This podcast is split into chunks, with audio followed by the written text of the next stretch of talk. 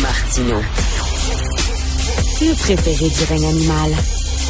Bonjour, les petits lapins petit lapin, petit lapin.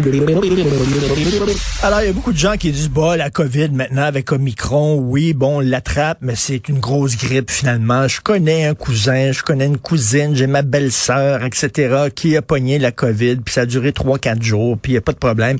Mais ça, là, au tirage de la COVID, vous savez pas quel numéro vous allez choisir, parce que regardez Annie Soleil Proto, que vous connaissez bien, elle a eu la COVID, ça a commencé par une grosse grippe, tout ça, puis après ça, elle avait énormément de difficultés à respirer. Ça s'est transformé en pneumonie. Euh, elle s'est ramassée à l'hôpital. C'était extrêmement grave. Elle, n'arrivait plus du tout à respirer. Elle l'a pas trouvé drôle. Il y a des gens qui ont la COVID longue aussi. Donc, euh, c'est pas évident. Selon d'ailleurs l'Agence de la santé publique du Canada, plus de la moitié des personnes infectées par la COVID ressentent toujours des symptômes trois mois après leur diagnostic. Et ça, c'est pas drôle. Nous allons parler avec le docteur Alain Piché, infectiologue au CIUS de l'Estrie euh, du Centre hospitalier de l'Université de Sherbrooke et directeur de la clinique ambulatoire post-COVID. Bonjour, docteur Piché. Bonjour, M. Martineau, ça va bien? Très bien, parce que vous entendez certainement ça, vous aussi, en disant, ben là, regardez, on va tout l'attraper, il n'y a pas de problème, c'est une grosse grippe, après ça, on va avoir l'immunité collective. Vous, ce que vous dites, c'est faites attention, là, parce que oui, vous pouvez avoir une forme bénigne de la COVID, mais vous pouvez avoir la COVID longue aussi. Oui, tout à fait. Puis, comme vous l'avez dit, euh, la prévalence n'est pas négligeable après une COVID. C'est pratiquement, effectivement, la moitié des gens qui vont sentir des symptômes persistants au-delà de trois mois, puis même souvent beaucoup plus longtemps que ça. Là.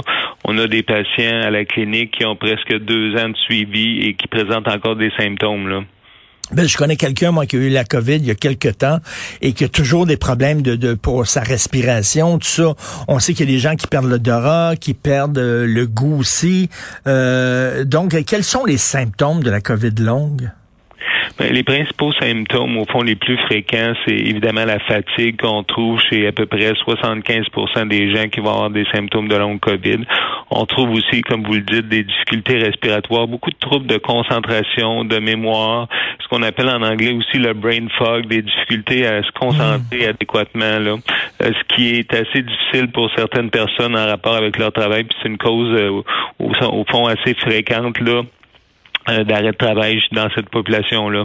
Puis ce qui est le plus inquiétant là-dedans, docteur Piché, c'est qu'on ne sait pas si ça va revenir. Tu sais, quand, quand as ça, mettons le brain fog ou une fatigue extrême et tout ça, est-ce que ça va durer trois mois puis ça va être correct après ou ça va être permanent? On, on pas clair, là. Non, effectivement, vous avez raison. Le pronostic euh, de cette affection-là n'est pas clair pour l'instant.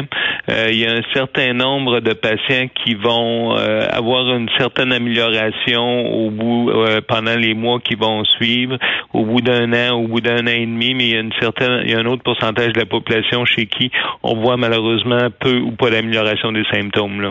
Donc, quand je dis une, quand je dis c'est une loterie, c'est vraiment ça. Là. On, on pige un numéro parce qu'il y a des gens qui disent moi je veux j'aimerais l'attraper. Je veux l'attraper, puis après ça, c'est fini, j'aurais plus besoin de me battre avec ça, je vais être immunisé. Euh, tu peux choisir le mauvais numéro, là.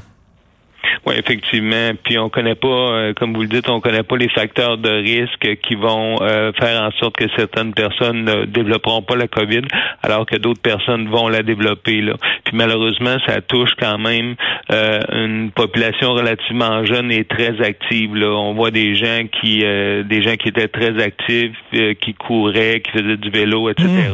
Puis du jour au lendemain, des troubles respiratoires, une fatigue importante, pas capable de faire leurs activités, et mais avoir de la misère à faire une journée complète, là, ne serait-ce que des activités de la vie quotidienne usuelle, là, qui sont très, qui sont difficiles, là, alors que c'était encore une fois des gens très actifs avant. Ben ça, c'est important de le dire parce que. Il y, a des, il y, a des gens qui pensent que oui, ceux qui tombent malades, c'est euh, bon, ils sont déjà ils sont déjà malades, ils ont une comorbidité comme on dit, ou alors ils font énormément d'embonpoint, ou alors bon, ils ont ils ont plus de 60 ans. Euh, c'est pas le cas. Non, effectivement, les facteurs de risque qui sont associés aux maladies sévères comme celles que vous décrivez sont pas nécessairement les facteurs de risque qui vont faire en sorte que les gens vont développer des longues COVID après leur infection. Là. Fait qu'en fait, on, on sait que de façon générale, c'est plutôt des femmes que des hommes. Euh, c'est plutôt des gens qui sont euh, relativement jeunes, entre, disons, 30 et 50 ans pour la majorité. Mais sinon, les autres facteurs de risque, c'est pas clair. Il y a peut-être aussi le nombre de symptômes pendant l'infection aiguë. Plus vous avez de symptômes, il semble que plus vous soyez à risque de développer une longue COVID. Mais les associations sont pas très fortes là. Donc, on ne sait pas qui est à risque de d'avoir la COVID longue, qui ne l'est pas. On est encore, là, vous parliez tantôt de brain fog, on est encore dans le brouillard un peu par rapport à la COVID longue. Oui, effectivement, il y a beaucoup de choses qu'on sait pas. On sait, on, connaît bien les symptômes maintenant, mais hormis ça, on connaît pas le mécanisme. On n'a pas de traitement euh, pour euh, guérir cette affection-là. On a, on connaît pas le pronostic, on connaît pas les facteurs de risque. Fait qu'il y a vraiment beaucoup de choses qu'on connaît pas là. Euh, d'où l'importance évidemment de la recherche. A beaucoup d'efforts qui sont mis à travers le Canada et à travers le monde sur la longue COVID pour mieux comprendre cette entité-là, puis surtout développer des traitements efficaces. Là. Et ceux qui disent que c'était surtout Delta qui euh, causait la COVID longue, que Omicron ne cause pas la COVID longue. Vous en pensez quoi? Ben, euh, l'association entre les variants spécifiques puis la COVID longue, c'est pas clair clair. C'est sûr que pour l'instant, évidemment, on, on, sait que le, le variant Delta est associé effectivement à la COVID longue, mais pour ce qui est du variant Omicron, mais évidemment, on n'a pas assez de recul ça fait au, au Québec, ça fait à peine euh, un mois, un petit peu plus qu'on a des cas d'Omicron. Fait qu'il va falloir faire un suivi un peu plus long pour voir quel pourcentage de ces gens-là vont développer effectivement des longues COVID. Là. C'est ce qu'on est en train de regarder présentement. Là. Et il y a des gens dont, euh, vous savez, il y, a, eu ce cas-là récemment, trois personnes qui ont dû avoir une grève des poumons. C'est des gens qui étaient pas vaccinés, qui ont attrapé la COVID et ça a tellement affecté leurs leur poumons que ben, ça a bousillé leurs poumons littéralement. Oui, absolument, absolument. Effectivement, on a au moins un patient ici qui est en attente justement de greffe pulmonaire en ah, relation avec ça. Oui, oui, oui.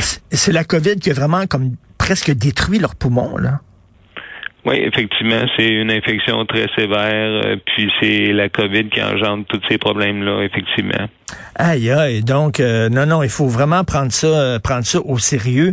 Et je ne savais pas que c'était plus de la moitié des personnes infectées par la COVID qui ressentent des symptômes trois mois après leur diagnostic. Je ne savais pas c'était aussi que le pourcentage était aussi élevé.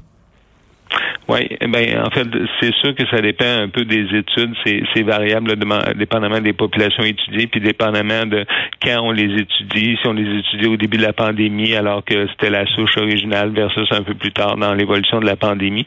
Mais effectivement, ça tourne autour de 30 à 50% des gens. Là. Donc, une personne sur trois, une personne sur deux, effectivement.